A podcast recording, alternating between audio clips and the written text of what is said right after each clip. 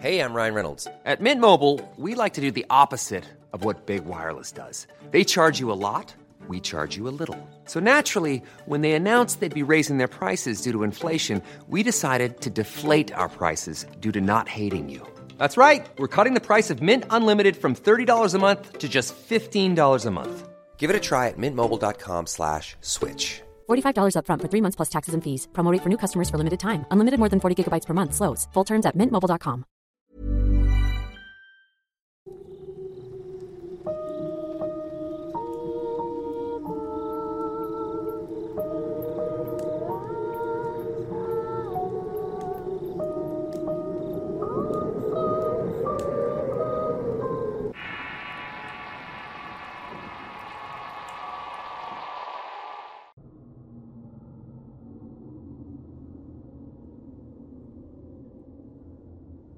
Hacía mucho que no hablaba acerca de la tabla Ouija. Esa tabla con letras y números que tiene un significado que va mucho más allá de la simple invocación de espíritus y que hablen a través de esta.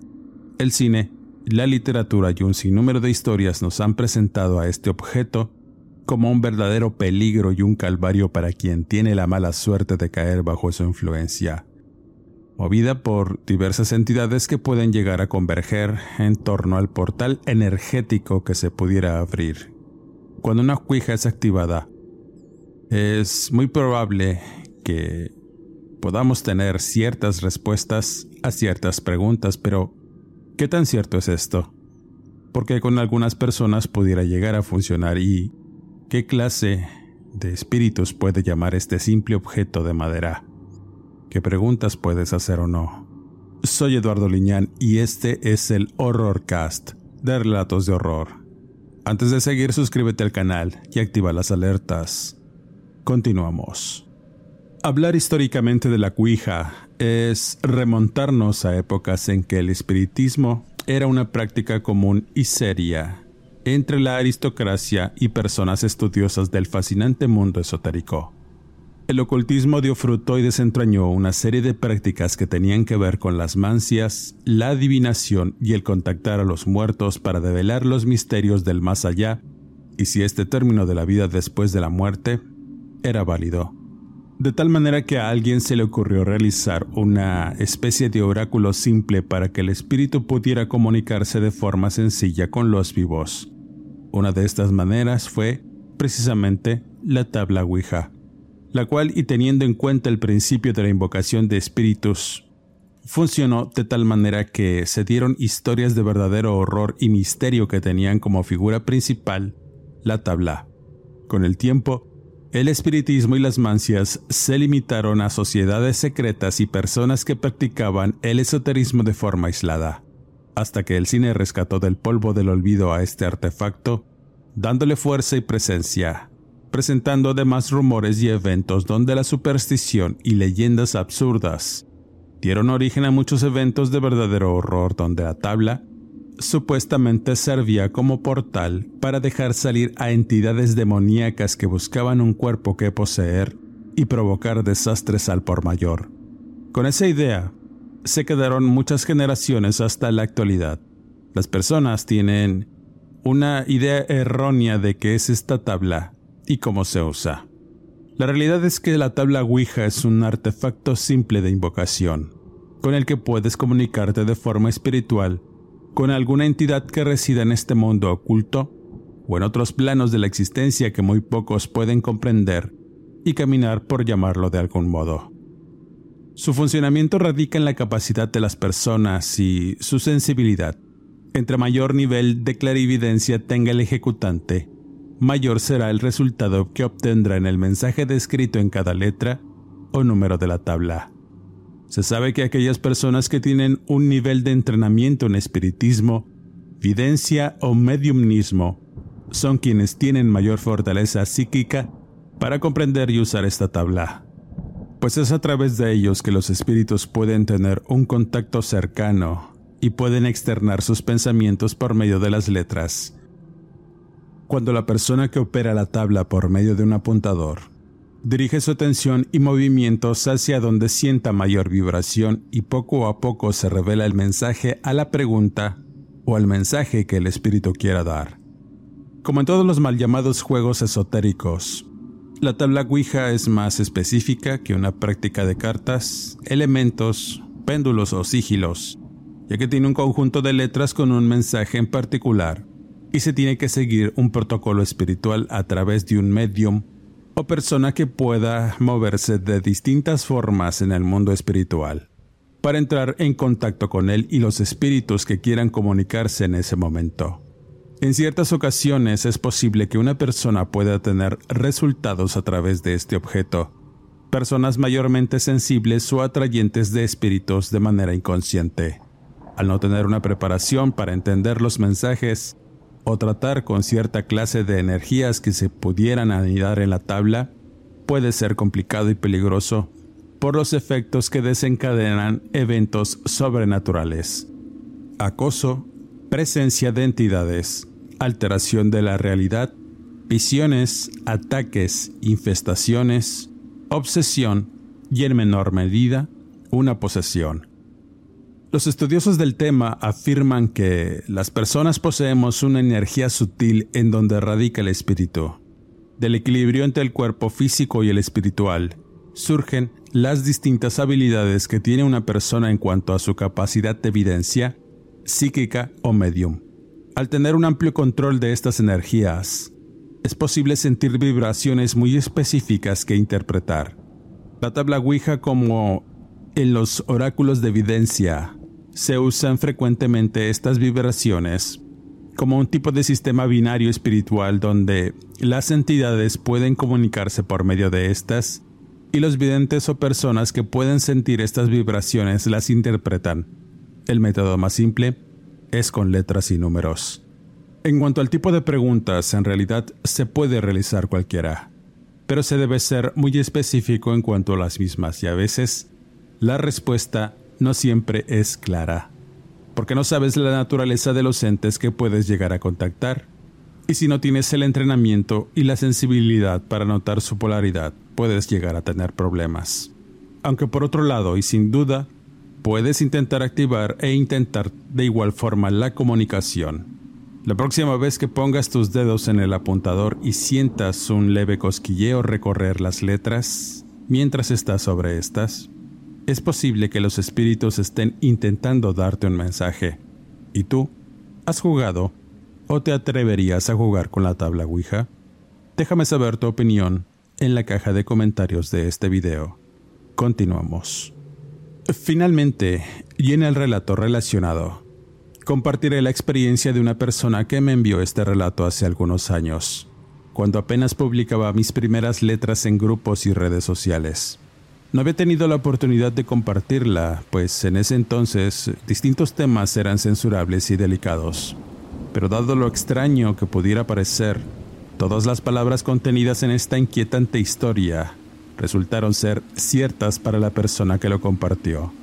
La última vez que tuve contacto con esta mujer a la que llamaré Berta, su voz afligida y entrecortada, afirmaba que todo lo que dijo fue verdad en una última llamada que tuve con ella solamente agradecía el que la haya escuchado y que mi juicio compartiera todo lo que me había contado.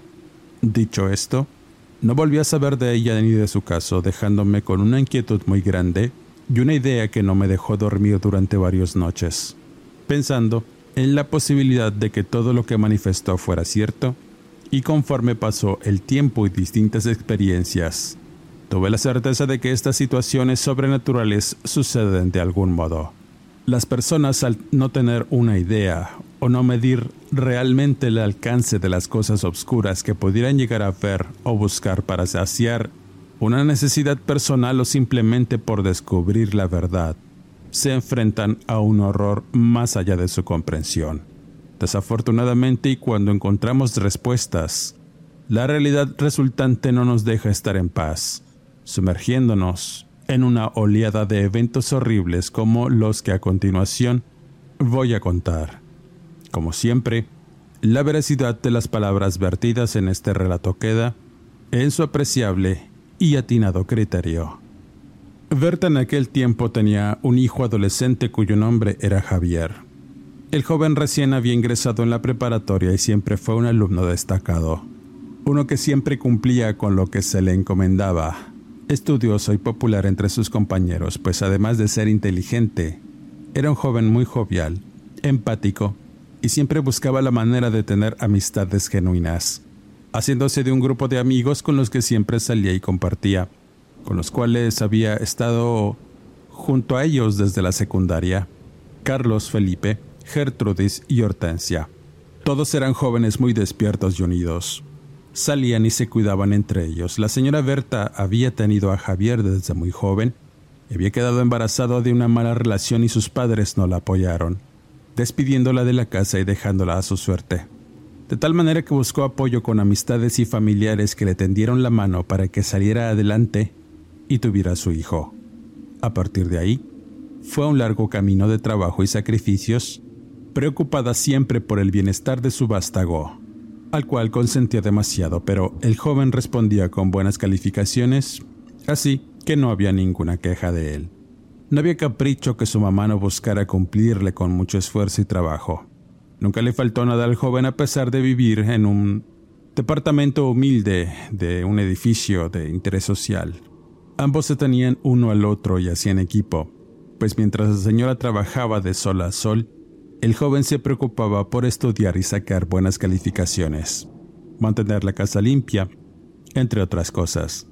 Sin embargo, la influencia de sus amigos cambió su comportamiento por uno más rebelde, más contestatario y desafiante con las personas mayores, en especial con su madre, comenzando a tener roces con ella porque tenía problemas escolares, sus calificaciones habían bajado y se había enterado que muchas veces no asistía a las clases. Esa situación, lejos de ser alentadora, provocó un mar de problemas entre la madre y el hijo los cuales siempre vivían en conflicto. Muchas de esas situaciones eh, sacaron resentimientos y reclamos que provocaron diversas discusiones que llegaban a los golpes y con ello aumentó más la rebeldía del muchacho y el rencor que poco a poco comenzó a sentir hacia su madre, por diversos motivos, pero en especial por limitarle a estar con sus amigos en quienes veía su único apoyo. Pero tristemente, empezaron a andar en caminos del vicio que poco a poco alteró su mente y la perspectiva de las cosas cometiendo pequeños atracos y situaciones fuera de la ley. Las cosas comenzaron a volverse aún más difíciles cuando Hortensia llegó un día a la prepa con un mazo de cartas de tarot. Según contaba, su tía se dedicaba al esoterismo y era una especie de bruja que ayudaba de manera brujeril a las personas. Así que y como se llevaba muy bien con ella, pues además le estaba enseñando el camino del ocultismo, una tarde se le hizo fácil entrar en su casa donde atendía para robarse aquellas cartas que empezó a estudiar y aprender su significado.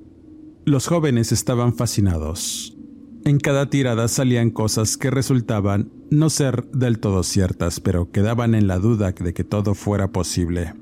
Lo fascinante de que todo fuera interpretado por unas simples cartas con figuras extrañas. Ese interés fue en aumento. La curiosidad de los jóvenes quería ser alimentada buscando otras maneras y respuestas en el esoterismo que llevaron a Hortensia a elevar la apuesta y robarse una tabla Ouija del consultorio de su tía. Ese objeto lo tenía bien resguardado. Decía que, a través de este pedazo de madera con letras grabadas, era posible contactar algún espíritu y obtener respuestas a preguntas que incluso se podían realizar a través del pensamiento.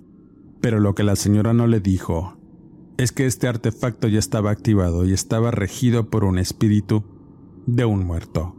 Un espíritu inmundo y violento que vio la oportunidad en la curiosidad de los jóvenes. No se sabe realmente cómo es que la tía de Hortensia había obtenido la tabla, ni cómo la había curado. Lo que sí se sabía es que muchas veces la usaba para obtener respuestas más profundas a problemas que tenía la gente con respecto a trabajos de magia negra y daños bastante avanzados que no podían ser curados con la medicina tradicional, con simples riegos o baños espirituales. Había que conjurar los favores de algún espíritu que tuviera ligado a la tabla, para saber por dónde y cómo desterrar el mal que solamente en esos planos eran visibles con claridad por los espíritus que regían la tabla. La imprudencia la ignorancia y la curiosidad de poder experimentar con cosas ocultas llevó a los jóvenes a ponerse de acuerdo para usar la tabla y hacer algunas preguntas a través de Hortensia. Ella era la única que tenía una sensibilidad mayor y podría interpretar muchas cosas que salían en las cartas, debido a que les había contado que tenía una herencia de bruja y ciertos dones que, aunque no estaban entrenados, les servían para sentir las vibraciones de las letras cuando pasaba la pluma a través de estas. Así podía interpretar el mensaje que el supuesto espíritu regidor de la tabla les iba a entregar, poniéndose de acuerdo para hacer una ritualización durante la noche. Todos querían experimentar emociones fuertes, sugiriendo meterse en un cementerio durante la madrugada y colocar la tabla sobre la tumba de algún difunto. Aunque los jóvenes pensaban que esto era algo dramático y, de cierta forma, peligroso, pues no se sabía qué iban a encontrar en medio de la noche entre tumbas y abandono. Hey, I'm Ryan Reynolds. Recently, I asked Mint Mobile's legal team if big wireless companies are allowed to raise prices due to inflation. They said yes. And then when I asked if raising prices technically violates those onerous two-year contracts, they said, "What the f*** are you talking about? You insane Hollywood ass." So to recap, we're cutting the price of Mint Unlimited from $30 a month to just $15 a month. Give it a try at mintmobile.com slash switch. $45 upfront for three months plus taxes and fees. Promo for new customers for limited time. Unlimited more than 40 gigabytes per month. Slows. Full terms at mintmobile.com. When you're ready to pop the question, the last thing you want to do is second guess the ring. At Bluenile.com, you can design a one-of-a-kind ring with the ease and convenience of shopping online. Choose your diamond and setting. When you find the one, you'll get it delivered right to your door. Go to Bluenile.com and use promo code LISTEN to get $50 off your purchase of $500 or more. That's code LISTEN at Bluenile.com for $50 off your purchase. Bluenile.com code LISTEN. Más por el hecho de contactar con un espíritu maligno, así que se dieron a la cita y después de convenir con el cuidador del cementerio que les permitiera entrar durante la madrugada, se reunieron en casa de Javier, el cual tuvo una discusión con su madre pues no lo quería dejar salir tan tarde. El joven rebelde hizo caso omiso a las advertencias de su madre y tomó una lámpara, algo de hierba para fumar y una botella de alcohol que había conseguido para la ocasión, reuniéndose con sus compañeros en una esquina y de ahí partieron al cementerio local no muy lejos de ahí. Luego de pagarle con la botella de alcohol al cuidador del cementerio, este les permitió entrar, reconociendo de inmediato a Hortensia y preguntándole por su tía. La joven solamente dijo que estaba bien y el hombre le preguntó si se dirigía a la tumba del muerto, donde comúnmente su tía hacía sus encargos, preguntándole además si dejaría alguno o si ya comenzaría en esa práctica brujeril que por años estuvo haciendo su familiar. Hechizos y amarres muy poderosos, según afirmaba. Hortensia solamente contestó que sí, preguntándole que cuál era esa tumba. El hombre simplemente respondió que era una capilla vieja que estaba al fondo del cementerio, justo debajo de una gran ceiba que se levantaba por un lado de la misma. Su tía se quedaba mucho tiempo en ese lugar haciendo algún tipo de ritualización y a veces permanecía durante toda la madrugada haciendo sus trabajos negros. La joven realmente no sabía explicarse por qué o de qué manera hacía estas actividades en esa capilla mortuoria precisamente teniendo un cementerio más cerca de su casa, pero se interesó por saber un poco más, así que los jóvenes algo alterados por lo que habían fumado entre risas y bromas avanzaron en la negrura del cementerio, por los pasillos y tumbas hasta que finalmente llegaron a la ceiba en una parte lejana del lugar, y era el único árbol que permanecía. Extrañamente, el sitio carecía de plantas o adornos, y casi todas las tumbas estaban carcomidas por la humedad, y algunas otras rotas por el tiempo y el descuido. Al identificar la capilla, Hortensia se dio cuenta que pertenecía a una de las antiguas parejas de su tía. La chica no se pudo explicar realmente por qué su tía estuviera utilizando la tumba de un antiguo amante para realizar sus brujerías, pero claramente había cosas dentro de aquel sitio, y al abrir la oxidada reja de la entrada, se introdujeron en este lóbrego lugar. Al alumbrar el interior, se dieron cuenta que había decenas de veladoras ya consumidas y otras cosas extrañas que evocaban al mal y a los ritos de brujería. Fotografías, papeles escritos, hierbas secas y otro tipo de parafernalia que evocaba la muerte y el diablo. A partir de ahí, todos empiezan a sentir que algo no estaba bien del todo con el ambiente a su alrededor. Algo comenzó a cambiar de una manera muy sutil. La sensación de miedo y tensión que comenzaron a experimentar los jóvenes los hizo querer salir de ahí y desistir de lo que iban a hacer. Pero envalentonados por las sustancias, se dispusieron a usar la tabla cuija de la tía de Hortensia, colocándola justo al centro de aquella capilla y haciendo sus primeras preguntas en tanto Gertrudis anotaba. Los jóvenes fumaban y tomaban con cierta incredulidad, pero Hortensia todo el tiempo sostuvo el apuntador, concentrándose en sentir la vibración de cada letra cuando pasaba la pluma encima de estas.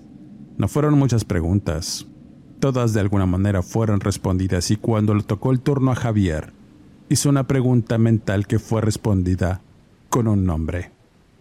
Bregelov. En ese momento, las tenues flamas de los velones que habían encendido para iluminar y formar un ambiente de misterio destellaron con grandes flamas que alertaron a todos por unos segundos. La algarabía y la incredulidad dio paso al asombro y al nerviosismo. Las llamas iluminaron el lugar con más intensidad y un leve pero constante viento comenzó a mover las hojas de la ceiba en el exterior de la capilla mortuoria. Evidentemente nerviosos por aquellas manifestaciones, decidieron parar a sugerencia de Hortensia, siendo la primera que se sintió abrumada y con una gran carga energética negativa que la hizo sentir náuseas y una pesadez terrible en todo su cuerpo. Algo ocurre muchachos y no es bueno. Vámonos, advirtió con mucha preocupación. Los jóvenes no lo pensaron más. Decidiendo salir de la capilla para retirarse y al hacerlo, notaron que Javier no salió con ellos. Se había quedado dentro y al regresar, con espanto notaron que estaba en un estado catatónico. Sus ojos blanquecinos revelaban que algo no estaba bien con él, y esa boca entreabierta de la cual salían unos murmullos roncos y largos les hizo sentir algo de temor. Hortensia fue la primera que externó sus ideas y no eran buenas, manifestando que su amigo se le había metido algo, un ente, una mala energía durante el proceso, y eso era algo común en las sesiones de su tía, pero solo a ella por su condición de medium le ocurrían esas cosas.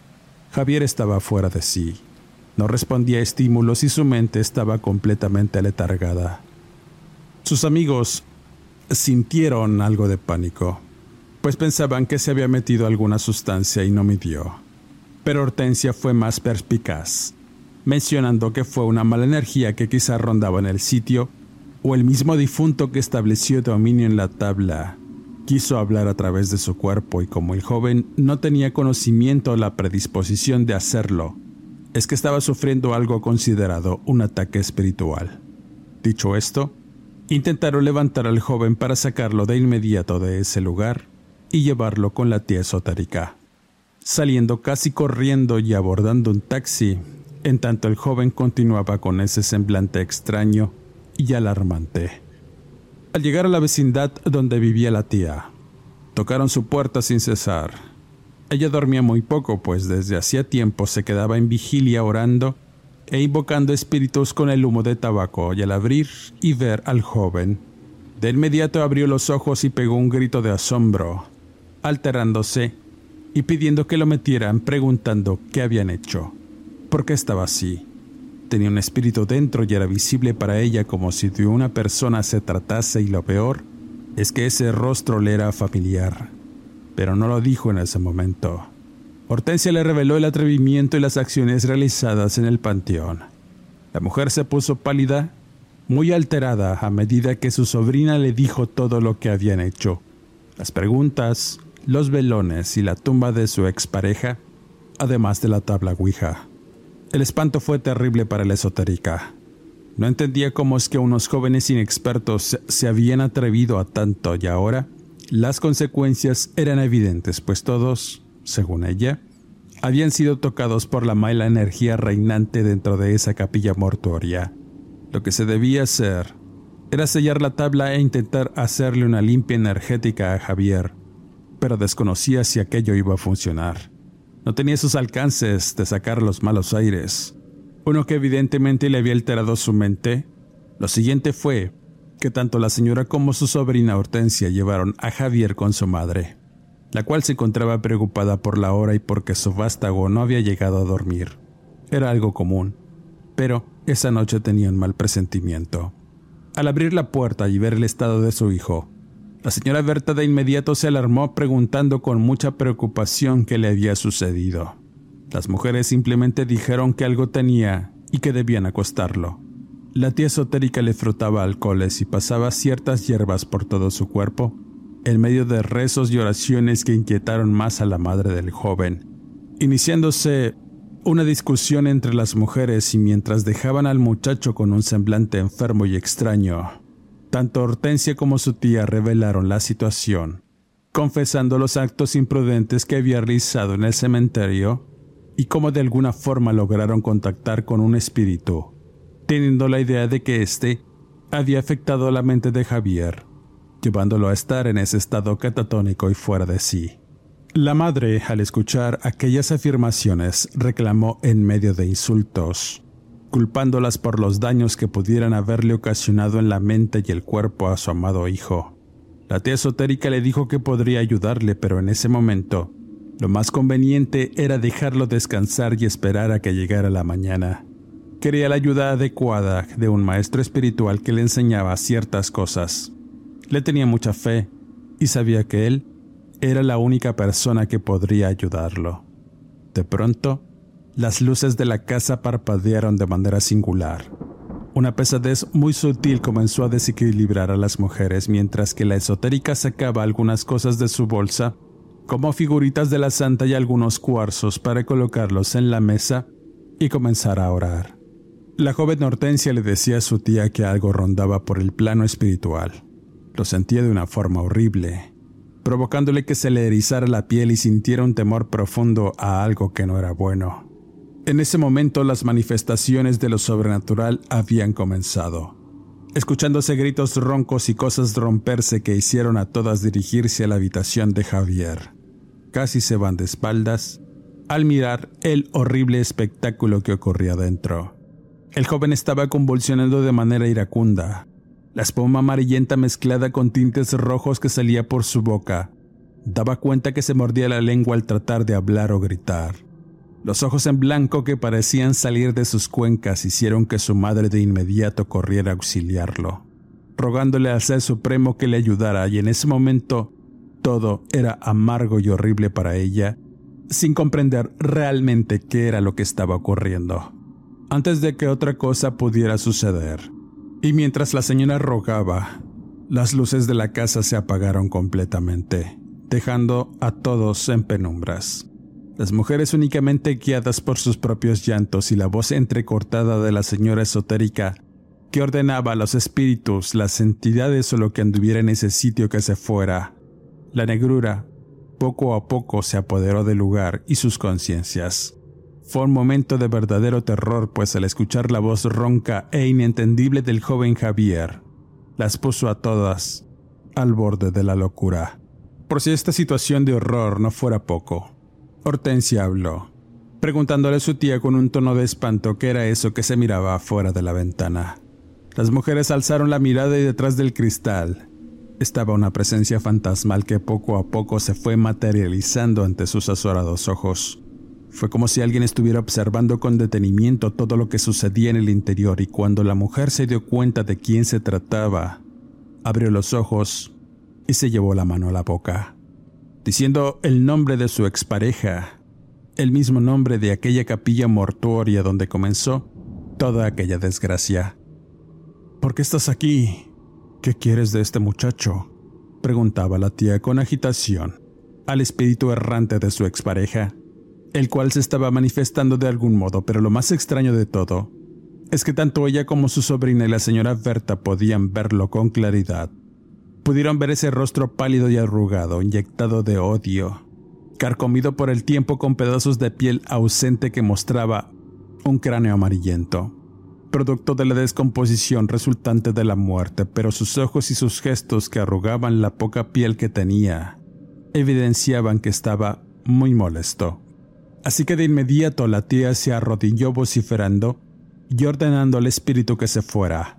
Poco a poco la luz del exterior fue iluminando la verdadera esencia y lo que quedaba de ese espectro descarnado, mostrando que en realidad la cabeza no estaba sobre sus hombros, sino en una de sus manos. Estaba sosteniéndola con una mano huesuda. El cuerpo putrefacto permanecía atrás, inamovible, cubierto con una ropa harapienta y casi deshecha que revelaba quizá cómo estaba enterrado en esa capilla olvidada y sucia. Fue una locura ver cómo ese rostro se movía y miraba, con un par de ojos cargados de furia a las mujeres aterradas. Hasta que pasados unos segundos, la presencia fantasmal desapareció y la luz volvió a la casa, quedando todo en silencio. La calma volvió también al cuerpo del joven, dejando de convulsionar y quedándose profundamente dormido. Su madre le frotaba alcohol en la frente y rezaba algunas oraciones para darse valor. Después, salió del cuarto y corrió a las mujeres de su casa. No quería más problemas. La esotérica revelaba que era peligroso dejar a su joven hijo así, y era necesario buscar ayuda, pero la señora Berta no quería saber nada más de esa situación que, para ella, era algo desconocido y horroroso. Estaba verdaderamente asustada y quería tratar de entender qué había visto y cómo es que su hijo se vio involucrado en ese tipo de cosas de brujería reclamándole a Hortensia su irresponsabilidad. Las mujeres irremediablemente salieron del edificio donde vivía Javier. Faltaba poco para amanecer. Algunas personas ya estaban colocando puestos de comida y otras reconocieron a la señora Erika y a su sobrina Hortensia, comentando además que el ambiente estaba muy extraño. Los perros ladraban sin cesar y se sentía como que la muerte andaba rondando las calles y mientras las mujeres se quedaban conversando con los comerciantes, de pronto uno de ellos alzó la mirada hacia arriba, señalando alertado a una persona parada en el filo de la barda de la azotea. Al voltear, se dieron cuenta que era Javier.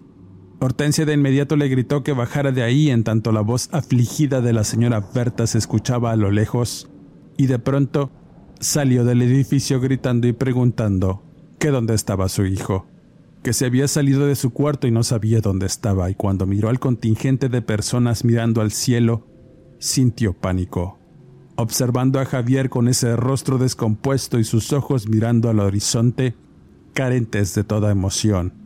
Al gritarle que bajara, el joven simplemente se dejó caer hacia el frente y la caída se hizo eterna. Finalmente su cuerpo cayó pesadamente en la banqueta y el impacto fue brutal. El sonido de huesos quebrarse y romper las losas viejas de la calle fue algo que hizo gritar a todos con asombro y pánico. Se hizo el caos y nadie se explicaba por qué un joven aparentemente sin problemas pudiera haberse arrojado y muerto de esa manera horrible. Solamente Hortensia y su tía sabían el motivo, y en silencio Ambas se retiraron del sitio sin decir nada más, dejando a la señora Berta con su dolor y abrazando el cuerpo maltrecho y ensangrentado de su hijo. Al hacerse una investigación después del deceso del joven, las autoridades determinaron que su cuerpo estaba bajo el influjo de alucinógenos y de ahí las convulsiones y su pérdida del sentido de la realidad, algo que lo obligó a quitarse la vida y por supuesto eso no tenía ningún sentido para la señora Berta, que continuó buscando a la señora Erika y a Hortensia por todas partes para obtener más respuestas. Visitando aquella tumba extraña donde supuestamente estaba enterrada la expareja de la esotérica, y hablando un poco con el cuidador, mencionó que ese hombre había muerto violentamente debido a un accidente de carretera, en donde había perdido la vida y la cabeza por el impacto. Era un transportista que había tenido algunos amoríos con la señora Erika, que por cierto le tenía cierto respeto a esa señora que hacía sus trabajos de brujería en ese sitio.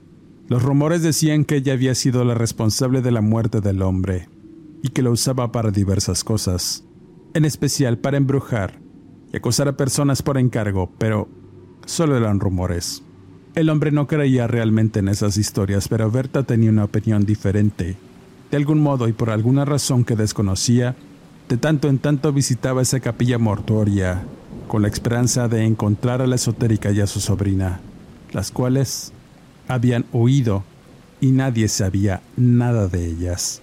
También esperaba que aquella manifestación que enfrentó la noche fatídica que su hijo se quitó la vida se le aparezca nuevamente para darle respuestas, pues decía que continuamente y en sus sueños podía ver ese espectro descarnado con la cabeza sostenida por sus propias manos, detrás de la ventana del cuarto de su hijo muerto, Javier.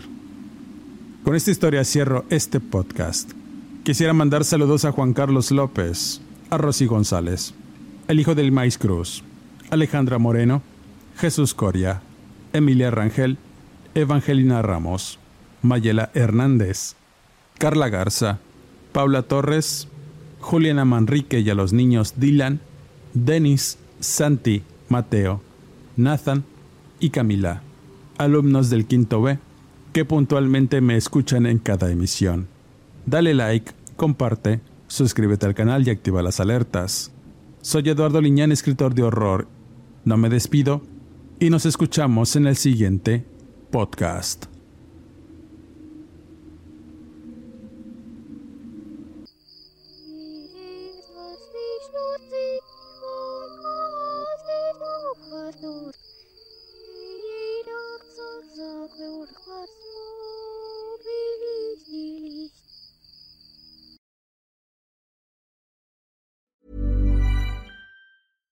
Hi, I'm Daniel, founder of Pretty Litter. Cats and cat owners deserve better than any old fashioned litter. That's why I teamed up with scientists and veterinarians to create Pretty Litter. Its innovative crystal formula has superior odor control and weighs up to 80% less than clay litter.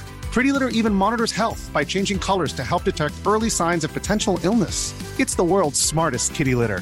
Go to prettylitter.com and use code ACAST for 20% off your first order and a free cat toy. Terms and conditions apply. See site for details.